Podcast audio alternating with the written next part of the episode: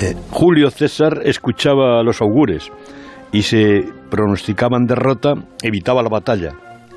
Pero cuando se percató de que los adivinos no tenían ni puta idea de lo que iba a pasar, los sobornaba para que pronosticaran victoria.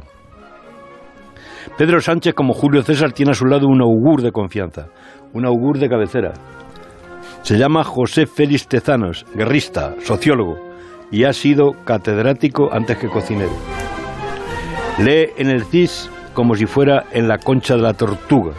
Y dice, el PSOE crece descaradamente, casi dobla en votos al PP, que se queda en tercera posición.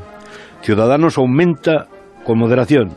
Podemos queda tocado y el Partido Popular hundido. Ya sabes que cualquier pronóstico fuera del periodo electoral es irrelevante, pero el PP pierde el liderazgo, los papeles con mucha claridad. Según el CIS, Pablo Casado es el responsable de la crispación y el presidente del gobierno ha roto relaciones con él. Ciudadanos adelanta pedaleando pero, al PP, pero no se sabe si es por lo adelanta por la derecha o por la izquierda. Pedro, el astronauta, es el mejor valorado de los ministros.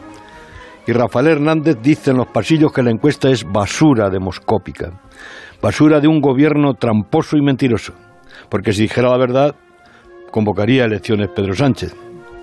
No se alteren. Una encuesta es solo la foto fija de un instante.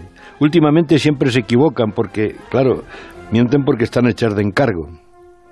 Nadie piensa que Tezanos sufra alucinosis, que tú has citado antes, ni que ande soplado o mamado. Pero posiblemente vea el futuro del socialismo de color rubí, que es el color del vino, cuando la socialdemocracia desaparece en toda Europa, menos aquí, en el sur, que resiste. Los antiguos augures, querido Carlos, eran sacerdotes. Leían el futuro en el vuelo de las aves y en los pozos que dejaba el mosto en el vaso. El vino ve el futuro y la verdad. Así que, como siempre, viva el vino.